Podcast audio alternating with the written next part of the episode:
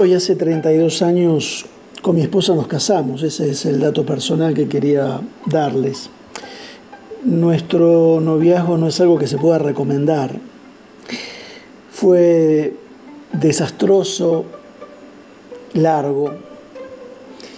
Vivíamos a 400 kilómetros de distancia, nos veíamos una vez por mes. Seis meses antes de casarnos, yo rompí la relación y estuve con otra chica.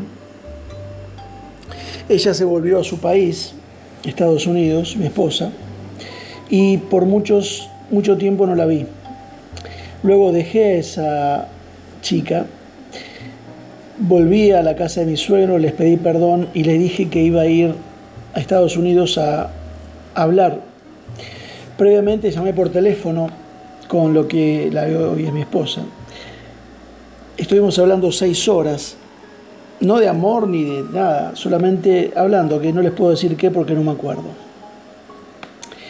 durante la noche. Y le dije que iba a ir a hablar con ella. Ella me dijo, si quieres venir, ven. Pero sin darme muchos, muchas ilusiones. Fui, estuve diez días, le pedí perdón, y mm, comenzamos entonces una relación y ahí mismo decidimos poner la fecha de casamiento. Comenzó en el año 1983 la relación y terminamos casándonos en el año 1990. Eh, es algo que Dios tenía preparado, evidentemente. Es algo que Dios tenía... Yo no iba a hablar con ella con un plan B, diciendo, bueno, voy a hablar, pero si no resulta total, tengo a otra persona en vista, pero no, no. La oración fue sincera y fue hecha solamente para con mi esposa. A decir verdad, dije 1983, pero ese era el año que nos íbamos a casar. Nuestra relación comenzó cuando ella tenía 18 y yo 19. Era el año 1979, era otro mundo, otro siglo, otro, otro todo. Entonces, eh, mi recomendación no es que te pongas de novio con una persona a tanta distancia y que dure mucho esa relación.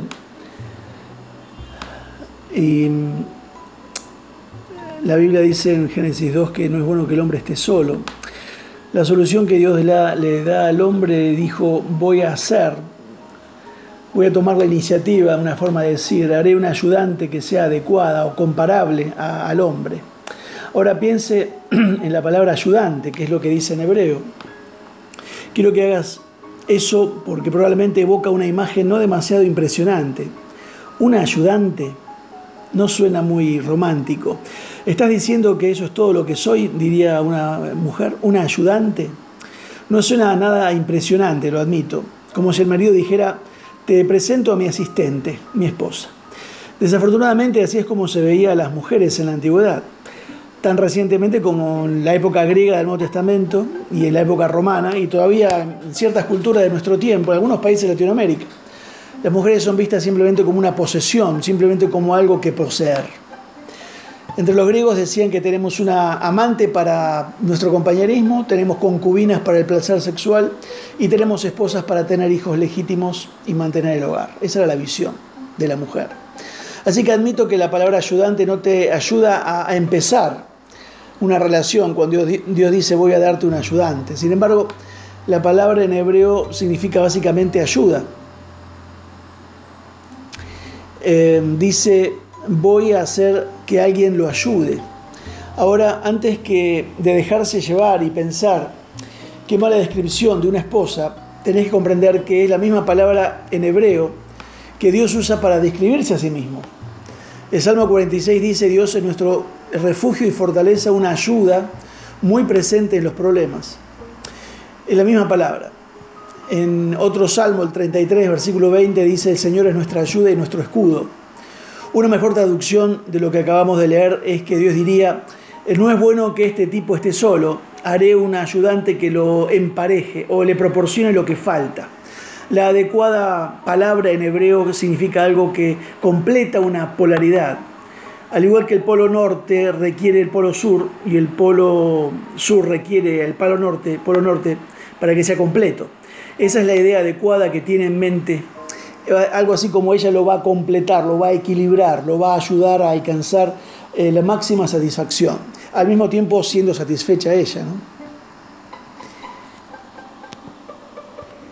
El comentarista inglés eh, Matthew Henry cita a un antiguo sabio judíos que escribieron sobre este pasaje y decían, eh, notarás que la mujer no fue tomada de la cabeza del hombre para estar por encima de él, y tampoco fue tomada de los pies del hombre para que la caminara.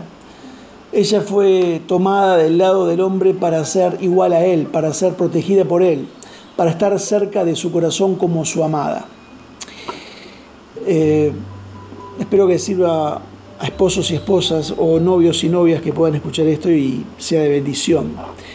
Mi nombre es José Núñez, les agradezco por sus escritos, por sus saludos y les agradezco por escuchar este audio. Que Dios les bendiga.